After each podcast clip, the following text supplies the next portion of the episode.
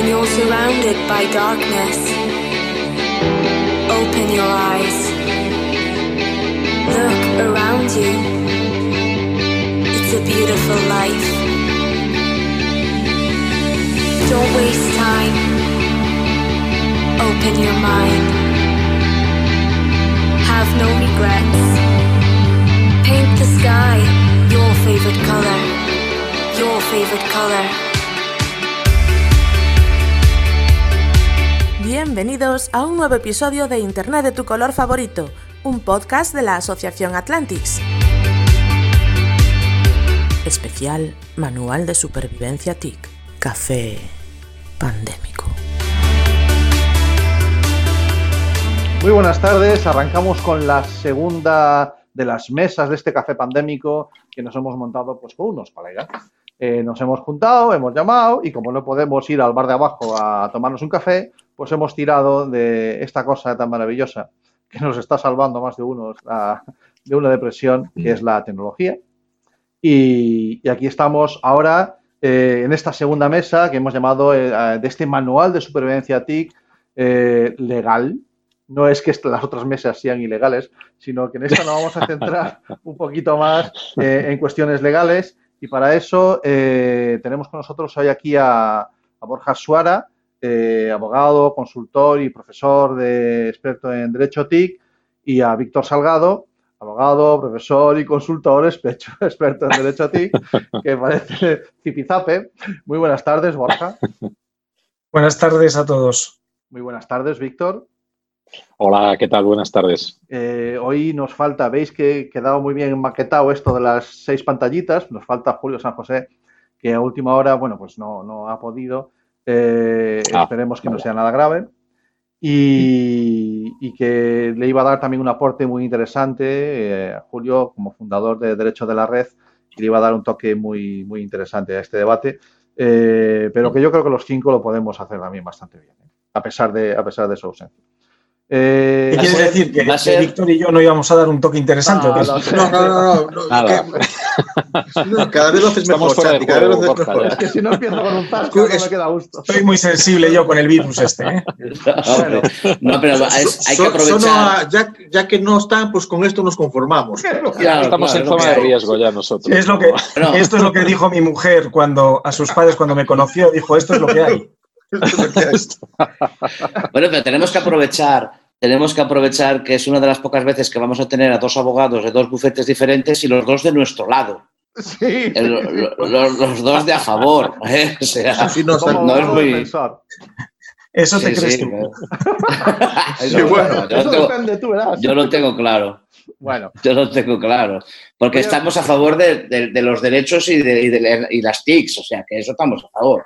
sí, claro, sí, Sí. a favor estamos todos. Hasta Claro. la. Ah, A favor también estaban muchos de los que pasan por mi mesa, macho. Estaban a favor. Sí, y sin bueno. embargo, sin embargo, entran así. Sí. ¿Qué quieres que te diga? Bueno, eh, voy a empezar con la misma pregunta que le hice a, a María, a Yolanda y a Carlos en la mesa anterior. Y es, eh, ¿cómo lo lleváis? Borja, ¿cómo, cómo lo llevas tú ahí en el, en el- en el epicentro, tío? Pues a ver, siendo sincero, yo no excesivamente mal porque soy autónomo, trabajo desde el despacho en mi casa desde hace casi siete años y, y yo salgo pues a dar mis clases, a las conferencias, a las reuniones de consultoría. Hombre, y lo echas de menos, pero mi estado natural es levantarme a las cuatro, cuatro y media de la mañana y trabajar en mi despacho de casa. Así que noto que hay más ruido en casa. Eso es lo que me molesta, que Claro, antes tenía la casa para mí solo. Y Víctor, ¿tú cómo lo llevas? Pues bien, la verdad, bueno, eh, afortunadamente tenemos la posibilidad de organizarnos y de, trabajar remotamente.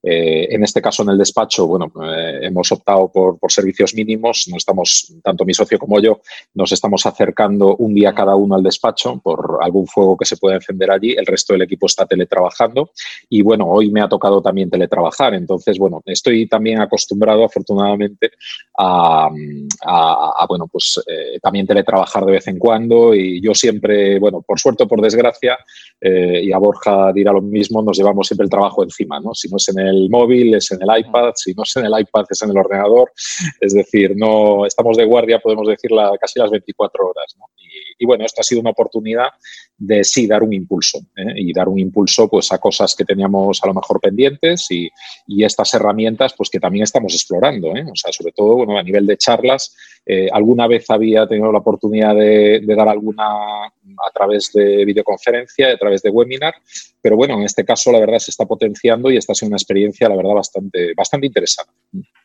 Se hablaba antes en el entorno familiar que hemos hablado en la mesa anterior, se hablaba bastante de, esa parte del, de cómo en el ambiente familiar eh, la tecnología nos ha ayudado a, bueno, a, relacionarnos de otra manera, ¿no? Y sobre todo a entender un poquito los adultos eh, cómo se relacionan los adolescentes, que mira tú, resulta que es verdad que esto de la tecnología también, sirve para comunicarse. En el ámbito laboral, eh, ¿no, ¿estábamos preparados o, nos va a tocar todavía poner unas pilas? Porque está claro que, que el tema va por ahí, ¿no? Víctor hace así con la cabeza. Bueno, eh, estábamos preparados a medias. Eh, teníamos las herramientas, tenemos el conocimiento, eh, pero faltaba ponerlo en práctica, ¿de acuerdo? gran parte de las reuniones, gran parte de las acciones que hacemos se podían hacer perfectamente a través de nuevas tecnologías, a través través de videoconferencia. Hombre, desde luego la presencia es insustituible, todos estamos de acuerdo, mm. pero en un gran, en un gran porcentaje eh, perfectamente se podía arreglar y, y además podíamos gestionar los recursos, el tiempo en primer lugar y, desde luego pues eh, también otro tipo de recursos como económicos y, cuidar un poquito el planeta. Yo creo que va a ser una buena oportunidad también en este sentido. Las empresas, insisto, mm, tenían la tecnología, tenían el conocimiento, eh, pero quizá no lo estaban explotando todo lo que debían explotarlo. Esto desde luego es una buena oportunidad para ello. Mm. Yo pienso igual y digo últimamente que el coronavirus ha sido la mejor campaña de promoción del teletrabajo que se ha hecho nunca desde las administraciones públicas y desde las empresas, porque se viene oyendo hablar, pero al final hay que hacer de la necesidad virtud. Y estas cosas siempre ha ocurrido que los grandes cambios no son tecnológicos, sino de hábitos. Y los hábitos cambian cuando es necesario cambiarlos. Y ahora nos damos cuenta de que era posible teletrabajar en muchísimas de las tareas que normalmente hacemos y yo lo que espero es que esto luego eh, se quede y que, por ejemplo, pues no haga falta ir todos los días a trabajar. Yo sí creo que hace falta verse de vez en cuando y reunirse, pues no te diré una vez a la semana, pero con que solo lo hiciéramos día sí, día no, eso eh, lo agradecería el planeta, la contaminación de las ciudades, especialmente en las grandes ciudades como Madrid, ¿no? Y luego, por ejemplo, una tontería que es que no valoramos, parece ser, en las dos horas al día de desplazamientos que uh -huh. no son no se computan en nuestra jornada laboral, sino las quitamos a nuestra vida privada y son horas que podríamos estar en casa dedicando pues a nuestra familia o a nuestro ocio o a lo que fuera o a descansar, ¿no? Y yo creo que poco a poco se van quitando las excusas facilonas para no implantar el teletrabajo en muchas cosas que yo creo que se pueden ir implantando. Y ahora esto vendrá bien para que a la vuelta, a ver qué dicen ¿no? los departamentos de recursos humanos de muchas empresas para decir que no, que no es posible el teletrabajo. Además, además hay un aporte que, que ahí los especialistas dicen que para crear un hábito hacen falta 21 días. Uh -huh. El coronavirus nos ha dicho, ¿cómo? 21 no. Os doy un vais a tener más. un poquito más. sí, vais a tener más. Pero mira, el otro día me acordé de, de Víctor, me acordé de ti, porque ahora que todos nos conectamos muchas veces, eh, buscamos una esquina en casa mmm, que no se vea todo detrás, los trastos. Mm, eh, es. y, y, me acordé de la privacidad. Eh, me acordé de, de, eso que habíamos hablado de, de, si se ve a través de una ventana y si se nos ve o tal, ¿no? Esto nos está dando que la gente se haga, se, sobre todo los adultos, quizás el, el, problema de los adolescentes es que quizás no tengan esa percepción, pero los adultos sí que he visto eso de, espera, espera, que activo la cámara cuando esté en el sitio de conectarme. Uh -huh. ¿Por qué? Porque tienes mejor cobertura. No, porque lo que se ve detrás es lo que yo quiero que se vea. no, no, por la cobertura, ¿no? Eh, esto ha abierto las casas. quizás, ¿no? Las ha- la- Efectivamente. bueno, hemos pasado, lo que yo he visto que hemos pasado mucho del postureo en la calle al postureo Ujú. en casa. O sea, porque se está Ujú. viendo. eh, antes, eh, en primera mesa hablábamos un poquito de la brecha social que, que está ligada a la brecha digital, ¿vale? O que se, ha- que se, está, de- se está ahora aflorando más, que ya, ya se afloraba antes. Y, y ahora, eh, llevado en el mismo hilo, eh, ese postureo que teníamos en redes sociales, ahora lo tenemos en casa. O sea, mirar el pedazo de jardín que tengo, mirar cuántos perros tengo, porque hoy en día tener dos chuquels en casa, dos perros, es, es un lujo, ¿de acuerdo? Y ese postureo pues se ha llevado, se ha llevado a la casa. Seguimos compartiendo igual, pero ahora lo compartimos en casa, ¿no? Bueno, realmente eh, lo que tenemos que tener en cuenta es que ahora literalmente estamos compartiendo un pedazo ya no solo de nuestra privacidad, estamos compartiendo un pedazo de nuestra intimidad, porque bueno, mm, lo que es nuestro domicilio está protegido por otra esfera, la esfera más bueno, Mm. tradicional dentro del ámbito que es la, la propia intimidad, ¿no? Nadie tiene por qué evidentemente entrar, no entra obviamente la gente físicamente, pero sí que entra, lógicamente, pues a través de, de las nuevas tecnologías. Entonces, bueno, es lícito, por supuesto, que, eh, bueno, pues la gente mm, eh, tenga la precaución de enseñar, o sea, primero de cuidar lo que quiere enseñar. Yo, desgraciadamente, he visto otros ejemplos de personas que no han tenido esta precaución y se han visto cosas, bueno, y desde luego Internet está lleno de ejemplos, ¿no? Incluso algún, algún meme eh, de cosas que se están viendo estos días, de precisamente las personas no ser conscientes de lo que están compartiendo, ¿no? Entonces, lo mismo que compartimos, esto yo creo que es un buen, un buen recordatorio visual de lo que muchas veces hacemos, este striptease que muchas veces hacemos en cuanto a nuestra información en redes sociales, pues visualmente ahora lo estamos trasladando a nuestras casas y en muchas ocasiones, pues bueno, eh, viene bien un cierto recordatorio, en este caso visual. Vale, completamente de acuerdo. Yo lo que, lo que puedo añadir es que, eh, más que la cuestión de la intimidad, por ejemplo, a mí lo que me ha dicho un, hijo mío, porque tuve una eh, conferencia, una videoconferencia con un medio de Estados Unidos el otro día, cuando les compartí el vídeo me decían, papá, te tienes que hacer un pequeño set en casa donde esté bien iluminado, porque aquí tengo un flexo y no tengo, ya veis que Víctor está maquillado con mejores luces, Por supuesto. con un fondo blanco. Yo estoy aquí en mi despacho con, con el- la luz del flexo, una, un- una birria de, de retransmisión. Y entonces al final, si quieres hacer cosas de calidad, y en eso tampoco hay que llegar a youtuber, pero si quieres hacer algo de calidad y nos acostumbramos realmente a ser profesionales, pues tienes que buscar pues, un sitio que tenga un fondo pues claro, una buena iluminación, estar bien peinado como Víctor. Es que me está dando mucha envidia. Pero no puedo ni peinarme. Tengo- que decir- Tengo a mi Mira, equipo, mira, a mi mira, equipo, mira. mi staff aquí detrás. mira, mira, mira, mira. Mirad qué sitio más chulo. Eso, eso no es un vinilo. Eso lo pintamos mi hijo y yo hace muchos años cuando Venten estaba de moda. Qué O sea, pasada. Sí. un rinconcito siempre hay, un rinconcito. Y, y lo importante es la calidad de lo que se comparte, Borja. No te sientas menos porque solo tengas un flex. No te preocupes. yo tengo que decir a favor de Víctor que Víctor, te diré- Víctor está así todo el año. ¿eh? Víctor está así todo el año. Ya se levanta así ya. ¿eh? Ya se levanta así Me- realmente. A mí me tiene ocupada la casa, me han dicho, ponte en ese rincón que no estorbas, eh, que no se oiga, ya me veis que, que tengo aquí los, los Los cascos, cascos, claro. y aquí Claro, como claro, que no claro. estorbo. O sea, eh, en este momento es el único espacio aquí en el rinconcito de la casa donde, eh, bueno, pues me dejan estar de momento y, y- y que no moleste mucho, básicamente, no, nada más. Eh, No. Borja, Víctor, Víctor, Borja. Nos hemos aprendido eh, estos días un término nuevo o la evolución de uno que ya conocíamos: infopandemia. Eh, La infoxicación se ha convertido en infopandemia. Está el WhatsApp que arde. Eh, ¿Nos hemos vuelto tontos del todo o qué ha pasado? Bueno, eh, estamos aburridos.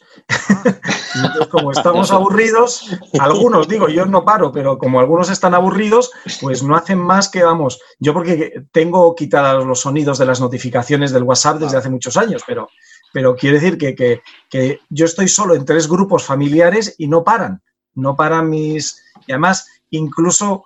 eh, entre las tonterías y los chistes y los memes y luego los bulos, que no hago más, parezco yo el, la bruja o el aguafiestas, ¿no? Que le digo, pero queréis, queréis comprobar. Me siento igual, me siento igual. Claro, digo, pues si es que ese es un bulo de hace cinco años, pero y simplemente con ponerlo en Google o en maldito bulo te sale. Pero, pero en fin, pues al final me dice, no, para eso te tenemos a ti. para decirles cuáles son los bulos. Y entonces... que yo recuerdo, yo recuerdo la conversación que tuvimos la última vez con Víctor Salgado hablando de las rebajas y que yo le decía, Víctor, tú tendrás un problema porque irás viendo por ahí, a lo mejor, eh, porque profesionalmente solemos tener ese defecto. Yo cuando entro en un centro comercial me fijo mucho en el aire acondicionado, en las luces, porque lo, mío es el mantenimiento. Y claro, yo le decía, te decía a ti lo mismo, Víctor, claro, yo me imagino que ahora estaréis viviendo una cosa parecida, ¿no? Lo que dice Borja. Eh, estaréis viendo cosas que dicen, joder, pero por te puedes haber guardado eso? Claro, claro. Vamos a ver, hablábamos de lo, de lo, mejor de la tecnología, evidentemente, que esto es una maravilla, el hecho de ahora mismo poder estar conectados y sentirnos muy cerca, estando cada uno en su casa y en ciudades distintas en muchas ocasiones, eh, pero tiene un reverso tenebroso, ¿no? Todo tiene que tener un reverso tenebroso. Y aquí el reverso tenebroso, desgraciadamente, y lo está diciendo muy bien Borja, es que, mm, bueno, este país en general, pues tiene esta, esta particularidad. Hombre, habrá otros países que tienen las suyas también, pero aquí yo siempre digo lo mismo. Si la mitad del ingenio, ¿qué digo la mitad? La cuarta parte del ingenio que se utiliza para memes y para bulos realmente se empleara mm, en otras cosas, pues probablemente ya en a estas alturas seríamos ya potencia mundial, pero bueno. habría, llegado, habría llegado el AVE a Galicia ya, te lo digo yo. Pero ya, si se hubiese dedicado a ingeniería civil. en menos de 10 días, no tendrían que venir los chinos a construirlo, vamos, otro puedo hay, hay que distinguir yo creo que los bulos, eh, y además eh, los bulos malintencionados, que yo tenía un debate el otro día, que para mí pueden llegar a constituir delitos si realmente lo que se pretende es producir un desorden público ¿no? y un uso intensivo de, los eh, servicios asistenciales. Pero luego las, los que redifunden, pues realmente lo que tendrían que tener es un poco más de cuidado, pero, pero yo creo que ya es excesivo perseguirles con el Código Penal a los que redifunden de buena fe, ¿no? Pero a los que, a los que crean el bulo de mala fe sabiendo que es falso, eso yo les aplicaría el Código Penal y me quedaba tan, tan ancho, ¿no? Pero luego yo sí distinguiría el ingenio eh, para los memes graciosos, ¿no? Porque mm. eh, hoy, además, a mí me gusta, me tomo el Twitter muy profesionalmente, pero necesita recreos, porque es que si no, pues es horrible. Y entonces valoro mucho y aparte que yo hago mis aportaciones también, pero valoro mucho el que nos saquen una sonrisa en estos momentos en que la gente está muy tremenda, incluso alguno que dice, no, pero ¿cómo podéis hacer bromas de esto? Y dice, precisamente, es que como no hagamos alguna broma de esto, estaríamos llorando todo el día. Y entonces yo sí valoro el ingenio de la gente en sacar una sonrisa, porque el valor terapéutico que tiene el humor en las redes sociales para acompañar a la gente, para desconectar, yo creo que no lo, no lo valoramos suficientemente.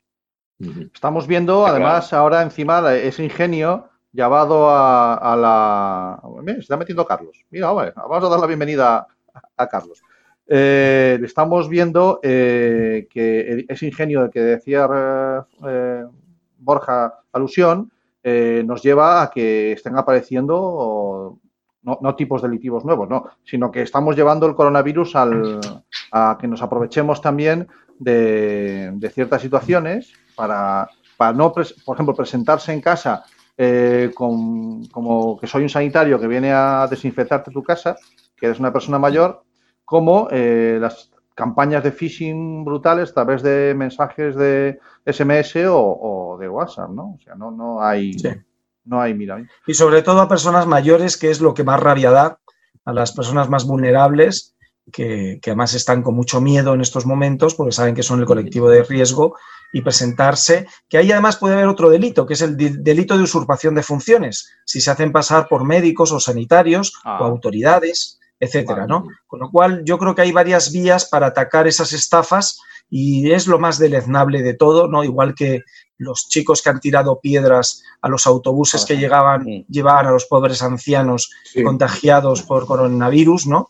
Y les han apedreado. Es lo más deleznable y lo peor del ser humano el que se quieran aprovechar o, en este caso, pues eh, eh, dirigir su ira contra justamente las personas más vulnerables. Tengo sí, porque es que eh, una, una, cosa, es que esa es la peor parte del asunto de Internet, porque yo creo que ese tipo de actuaciones, como la de ir a por el autobús, eso yo creo que nace de que lo dice uno, lo dice otro, yo comparto y al final acaba estallando, porque hay que ir a por los... Hay mucho miedo detrás, ¿eh, Jaime? Claro que hay mucho miedo y mucha cobardía, en el fondo, porque yo, solo, yo solo no lo haría, pero si yo sé que van a ir 10 personas, voy. Porque seguramente uno, solo no iría. En, los delitos de odio, que es un tema que, he estudiado mucho y con psicólogos, detrás del odio lo que hay es un miedo. El miedo irracional es el que te lleva al odio y luego a la violencia por el odio. Entonces, no podemos justificarlo. Es decir, pues que si hay alguien que está incitando al odio a otros que se dejan arrastrar, pues que se controlen un poco y que y además demuestren humanidad, porque desde luego yo lo único que pensaba era lo que podrían sentir esos pobres viejecitos dentro de los autobuses cuando estaban encima contagiados y que les estuvieran tirando piedras. En fin, no... no entienden nada. Claro, es que ellos no, entienden lo que está pasando ahí fuera. Ya les cuesta entenderlo sin, la, sin estar apedreados, que para más, eh, para más eso. Eh, para vosotros dos, eh, Víctor o Borja, Borja, Víctor, tengo dos preguntas. Dos preguntas que nos han mandado por, por, redes sociales. Y una la, voy a leer, la tengo aquí, bueno, redes sociales, por el WhatsApp, por redes sociales. Eh, cito literal, respondéis uno o el otro o los dos. No, yo os voy dando paso porque así no nos pisamos unos a los otros. Que de todas maneras, para ser nuestro primer así, eh, Ecami, Jareas, para ser nuestro primer... Está, bastante bien, ¿eh? Está quedando decentito. Vamos a ver. Me preguntan, muchos centros están utilizando estos días entornos virtuales como Google Meet o Google Classroom, etcétera. Y dicen, ¿podéis explicar eh, el tema relacionado con la protección de datos menores de edad, aunque utilicen correos de los padres, servidores no oficiales, además del extranjero? ¿Cómo nos puede afectar? No sé si he leído literal y se ha entendido la pregunta. O Borja, mm, te doy paso a ti primero y luego a Víctor y en la siguiente pregunta lo hacemos al revés. Vale. Bueno, a ver, eh, a mí me han preguntado mucho en general por el teletrabajo y la seguridad del teletrabajo, etcétera. Mm.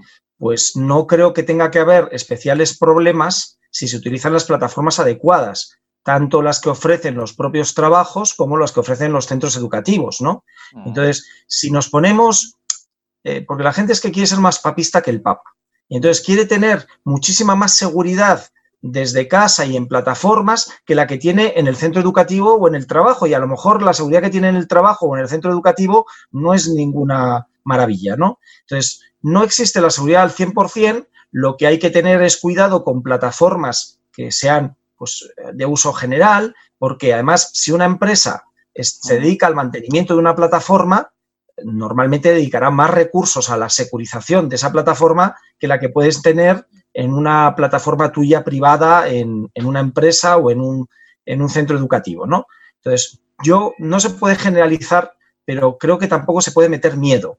Es decir, si alguien se empeña en robarte los datos, pero si han entrado en la NSA, es decir, pues, pues eh, te lo pueden robar. Lo que, esto es como una lotería, lo que no hay que hacer es comprar papeletas. Y entonces, pues, luego lo que comuniques, que tampoco sean datos especialmente eh, protegidos, etcétera. Pues si estás mm. dando una clase o estás haciendo, por ejemplo, cuestiones de trabajo más delicadas, ¿no? Y eso Víctor podrá ampliarlo. Pero a mí no se me ocurriría dar datos confidenciales a través de un WhatsApp o a través de una plataforma que no se asegura. Entonces, pues hay, hay medios más seguros y tenemos que acostumbrarnos a que la seguridad no es de o cero o cien, sino que tiene que ser proporcional a la tarea que estemos haciendo. Yo querría preguntarle, Víctor, antes de que, porque eh, yo me imagino que más o menos es lo que está diciendo Borja. Lo que pasa es que hay una, eh, yo hoy eh, tuve un pequeño debate con el compañero de trabajo y hay una cosa que es que estamos en un estado de alarma, ¿vale? Y eso, mm, la gente lo que ha percibido es que no tiene derechos o que ciertos derechos ya no los tiene. Entonces me decía, ¿por qué no hacemos como en Corea del Sur, que han hecho una aplicación donde tú das tus datos de sal. Te estás riendo porque creo que sabes dónde voy. Vamos a ver. Sí, totalmente. Eh, vamos a ver. Eh, ¿por, qué no se, ha hecho? Exactamente. Desgraciadamente, esto se oye y se oye cada vez más. En estos últimos días, me imagino que Borja le habrá pasado lo mismo, eh, nos han llegado varias consultas y no solo consultas, eh, muchas veces por parte de entidades que no voy a citar, entidades importantes de este país que han comunicado que precisamente es lo que estás comentando, que en un estado de alarma como en el que estamos, la normativa, por ejemplo, de protección de datos queda suspendida mm. o que determinados derechos fundamentales quedan suspendidos. Mm, perdón, es decir, eh, el estado de alarma es eh, evidentemente es una situación excepcional, hay determinados derechos fundamentales que ceden, como evidentemente la libertad de movimiento, que es un derecho básico y que tenemos todos, que evidentemente es uno de los derechos que se ha restringido, así como otra serie de derechos, pero se han restringido por una motivación concreta, que es para responder a una emergencia sanitaria. Es decir, todo lo que no sea responder a esa emergencia sanitaria, seguimos conservando, evidentemente, todos nuestros derechos fundamentales. Faltaría más. Y la normativa se sigue aplicando, la de protección de datos y cualquier otra, evidentemente, que reconozca derechos de los ciudadanos. ¿Qué ocurre aquí? Y ahí totalmente de acuerdo también con lo que comentaba Borja, que tenemos que tener en cuenta, eh, como hacemos en nuestro ámbito no eh, online, ¿no? Tenemos que tener en cuenta qué es lo que vamos a hacer, qué servicio vamos a prestar, qué comunicación vamos a entablar. No es lo mismo, evidentemente, que yo vaya a tener, mm, bueno, pues simplemente una, una charla intrascendente con un amigo que, evidentemente me vaya a conectar con mi médico para eh, trasladar, comunicar nuestros últimos datos y evidentemente que me dé eh, una, una, una, opinión, aunque sea mm, parcial, evidentemente, no es lo ideal que una consulta física, pero lógicamente ahí va información sensible. Eh, sí que es cierto que evidentemente tenemos muchísimas herramientas a nuestra disposición y podemos elegir, pero hay que recordar que evidentemente la normativa de protección de datos sigue aplicando un elemento fundamental de la normativa de protección de datos es este criterio de proporcionalidad. Primero, un criterio de, principio de minimización, es decir, yo mm, que no es hacer los datos pequeñitos, sino dar el mínimo eh, ah. conjunto de los mínimos datos necesarios para lo que yo quiero hacer y para lo que yo quiero eh, eh, realmente conseguir a través de esa comunicación. Y luego poner los medios proporcionales para la misma. ¿no? no es lo mismo que yo me vaya a conectar con mi centro de salud que que me vaya a conectar evidentemente con un amigo, que me vaya a conectar con mi trabajo cuando mi trabajo no es sensible o que yo como abogado vaya a tener que prestar un asesoramiento a un cliente bajo secreto profesional. Entonces, evidentemente, todos intuimos, porque esto al final es el, sentido común, que bueno, no siempre es el más común de los sentidos, pero tenemos que aplicar lógicamente que WhatsApp no es el medio ideal, por supuesto, puede ser el medio ideal para una comunicación, pues ya digo, entre amigos, para una comunicación informal, pero no es una, desde luego, para los abogados, por ejemplo, no es el medio, mm. desde luego, que deberíamos de utilizar eh, en nuestras comunicaciones profesionales. Cuanto más, lógicamente, cuando hablamos de información sensible a nivel médica, etcétera. Entonces, todo esto tenemos que tenerlo muy, mucho cuidado están surgiendo muchas plataformas, está habiendo muchas, eh, muchos proyectos colaborativos que la verdad sapó mm, por ellos porque hay, eh, se está haciendo un esfuerzo dinámico, eh, titánico por hmm. parte de la ciudadanía y de empresas por dotar de medios, pero, insisto, también tenemos que ver qué medios dotamos y reflexionar un poco en lo que bueno, también la normativa dice, este principio de privacidad en el diseño, es decir, qué es lo que queremos conseguir, cómo lo queremos hacer. bueno, eh, recuerdo, por ejemplo, una plataforma que lo que, eh, que, lo que pretendía era poner en contacto profesionales directamente con personas para asesorarles, algunos eran abogados, algunos profesionales de la salud, y entre unas, para ponerlos en contacto, le preguntaban qué afecciones tenían, si tenían alguna afección o incluso si estaban, eh, digamos, contagiados ¿no? por, por, por el, por el COVID-19. Vamos, nosotros, desde luego, nuestra recomendación directa fue que eso se quitara de ahí. Es decir, una cosa es que yo quiero un profesional y ya yo comentaré con ese profesional por un medio seguro, por supuesto, eh, todas esas cuestiones, pero una plataforma no puede tratar esa información, por muy bien intencionada que sea. Quiero añadir una cosa, si se puede. Por favor. Dale. Bueno, primero que, se aprende mucho oyendo a Víctor, porque yo creía que lo de la minimización de datos era poner en las tablas Excel los datos en Arial 8.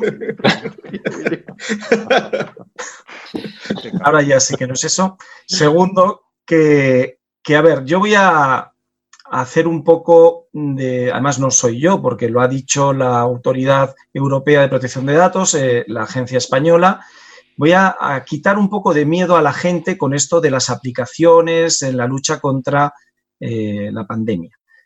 A ver, y entonces pongo, se los estoy explicando estos días a todos los periodistas que me lo preguntan. Yo digo, a ver, cuando nosotros vamos al médico y toc toc, ¿quién es? Pues eh, pasamos y dice, a ver, ¿a usted qué le pasa? Y dice, no, no se lo puedo decir porque esos son datos de mi intimidad y especialmente protegidos. Y pues, pues se va a morir porque si no me dice lo que tiene, pues no le puedo curar. Entonces, obviamente son datos de tu intimidad que tú los compartes, pero porque ya hemos tenido muchos siglos desde Hipócrates para pensar que el médico no va a compartir esos datos en cuanto salgamos de la puerta y dice, uh, pues no sabes lo que me ha pasado, mira quién ha venido y mira lo que tiene. ¿no? Tiene secreto profesional. Bueno, pues cuando ocurre una pandemia es esto mismo muchas veces. Y el mismo secreto profesional que tiene el médico lo tienen las autoridades sanitarias. Entonces, claro que necesitan conocer datos personales nuestros para poder luchar contra una pandemia. Pero la clave está en que solo es para eso, como bien decía Víctor, y por tanto, cuando acabe esto, se tienen que borrar. Y segundo, que tienen que estar securizados para garantizar el secreto de esos datos. Y si tiene que intervenir alguna compañía, porque las autoridades sanitarias saben mucho de sanidad, pero no saben de tecnología, y entonces tienen que firmar contratos de encargado del tratamiento, donde también están obligados a eh, no solo conservar el secreto de los datos, sino a no cederlos, a destruirlos cuando acabe el tratamiento, etc. Entonces, tendríamos que hacer más pedagogía para que la gente entendiera que el secreto profesional de los médicos es el mismo que tienen las autoridades sanitarias y que si se preocupan de que las autoridades sanitarias puedan filtrar o perder algunos datos, no sé por qué no se preocupan de que sus historiales clínicos ahora mismo no sean hackeados porque están en los hospitales, en los servidores, y también pueden ser hackeados. Entonces, si pensamos que están securizados esos servidores en la nube para que los datos nuestros eh, pues estén a salvo, ahora no es más que esos mismos datos médicos cruzarlos con otros de localización para poder hacer, primero, en una capa seudónima, mapas que se llaman de calor o de eh, cartografías, ¿no? Estadísticos, de más o menos. Pero llegará un momento en que sí tengamos que eh, individualizar y eh, identificar a una persona concreta, porque dice, oye, mira, este puntito es el paciente cero o el paciente que está infectando. Habrá que ir a por él, aislarle y a darle un tratamiento, porque si no se nos muere. Entonces, ¿eso es malo? Pues no es malo, porque las cosas son buenas o malas según la finalidad. Y si la finalidad, y eso es lo que dice el reglamento, que es el artículo 9.2 y que dice que justamente no necesita ni siquiera una autoridad sanitaria nuestro consentimiento. Simplemente por un interés público como es la salud pública, puede tratar datos personales con esta única finalidad, que es la salud pública. Y luego, cuando haya pasado esto, tendrá que destruir esos datos. Perfecto. Bueno, pues os comentaba que tenía una segunda pregunta y esta eh, viene desde un centro escolar. Eh, los chavales están en casa y tenía un grupo de WhatsApp de clase y primero de la ESO y empiezan a compartir contenidos, incluso algún profesor recomienda que incluyan a más alumnos porque, bueno, lo ven como útil para transmitir información de, de tareas del colegio y tal a través de ese grupo de WhatsApp. Los chavales mm. terminan sus tareas, el día es muy largo, tenemos muy poco que hacer y empieza a aparecer el porno en el grupo. Y me preguntan, ¿quién es el responsable? ¿A quién le echamos la culpa? Facebook, sin duda. Estamos hablando de, estamos hablando a Zuckerberg. De, a caballo de los, de los 14 para un lado y los 14 para el otro. Podemos tener de los dos. Efectivamente. Este es, este es uno, eh, esta es una de las cuestiones, evidentemente, que debemos de cuidar eh, cuando elegimos las herramientas y no tenemos realmente el control sobre las mismas, ¿no? Porque, lógicamente, eh, bueno, WhatsApp es una herramienta que, bueno, es muy útil para determinados usos y, lógicamente, está muy presente en nuestras vidas, particularmente en estos últimos días, ¿no?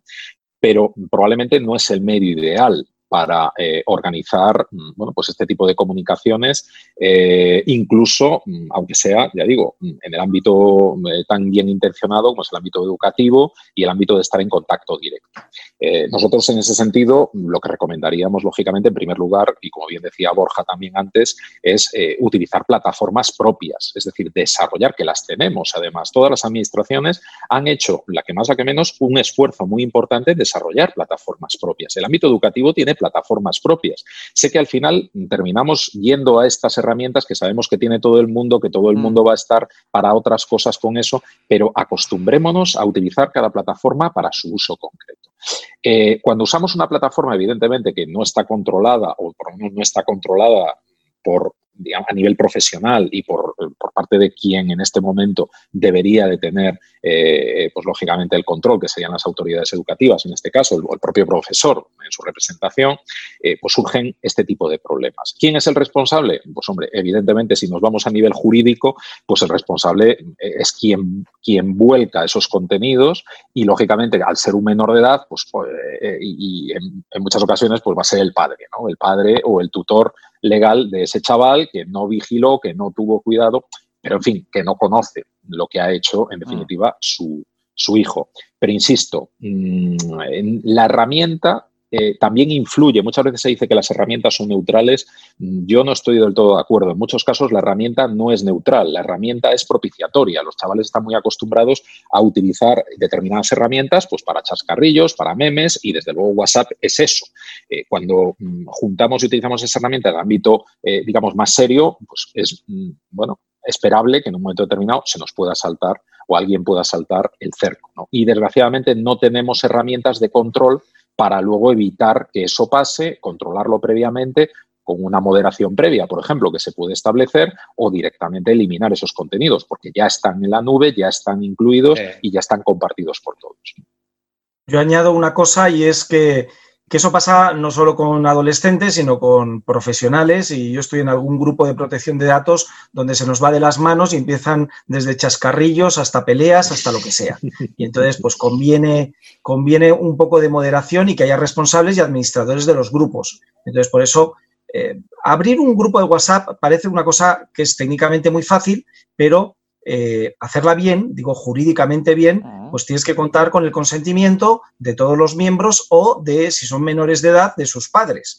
entonces no es lo mismo que lo abra un chaval a que lo abra un colegio, porque tiene que contar con el consentimiento efectivamente de, los padres de los alumnos, ¿no? Entonces, mm, yo creo que también, por no podernos dramáticos, ¿no? Porque eh, nos, nos escandaliza mucho que en un, grupo de WhatsApp para los deberes del cole se cuele el porno, pero es que es que lo hacen en otros grupos. Es decir, eh, lo que se escandalizan es porque ha llegado, y una de las cosas que yo noto en mis alumnos, pero ya de universidad, es que no saben distinguir que cada canal tiene su uso y su finalidad. Y entonces, por ejemplo, pasan del Facebook o del Instagram a LinkedIn y usan LinkedIn como si fuera el Facebook, ¿no? Y entonces, o por ejemplo, cuando me mandaban los trabajos de clase de universidad, yo les decía, oye, por favor, tener una cuenta de correo oficial con vuestro nombre y apellido y luego la otra, esa de guerrilla que tenéis para lo que queráis, ¿no? Porque me mandaban eh, eh, trabajos voluntarios con un correo que ponía caperucita feroz. Entonces digo, hombre, esto no es muy serio. Vale, vale, vale. No, pero lo, interesante es que tú leyendo Caperucita Feroz supieses de quién estaban hablando, ¿no? Eso, eso, era interesante, ¿no? Decir, ah, tú ya sé quién eres. Ya sé quién eres. Ay, aquí tu lobo. bueno, señoras, y señores, son las ocho y media en directo. Eh, os aviso que hemos vuelto a salir a, Facebook. Eh, por fin hemos conectado. Esto es un sin Dios. Eh, la conexión va y viene. Es lo normal, es lo, comprensible.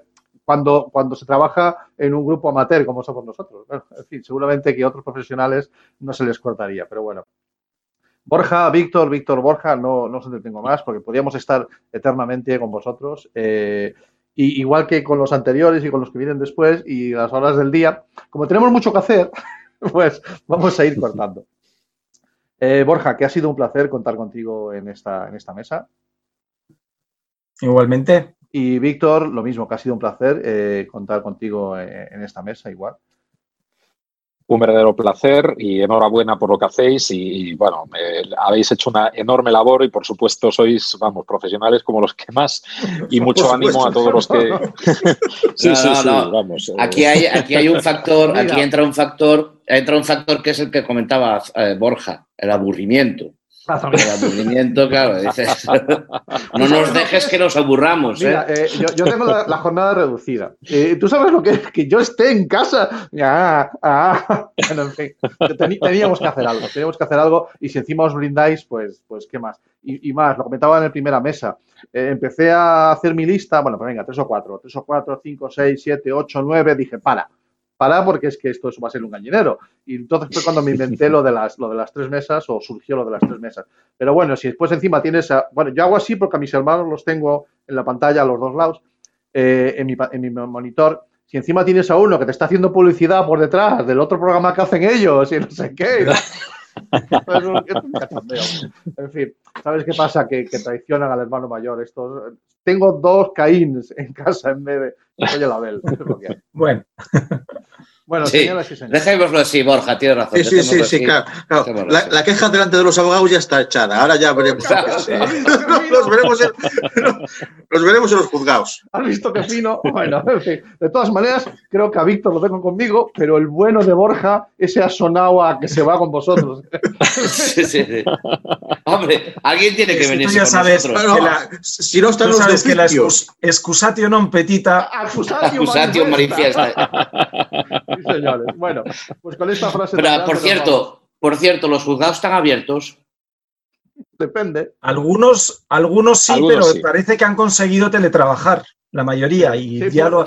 ¿Por dónde? Por la... plataforma esa tan buena que tiene. o sea, teletrabajo, o sea, ahí hay algunos, por ejemplo, la Fiscalía Digital, que parece que funciona muy bien y ah, los fiscales han conseguido quedarse en casa. Ah, o sea, te llega un WhatsApp en plan, está usted detenido, presente sin comisaría. presente sin comisaría. Más o menos. Bueno, lo dejamos que, vamos a dar paso a la, siguiente mesa. Lo dicho, muchísimas gracias. Un Nos habéis hecho muy felices. ¿Vale? A vosotros. Chicos. Gracias a vosotros. vamos a ver esto para que vengan los de después.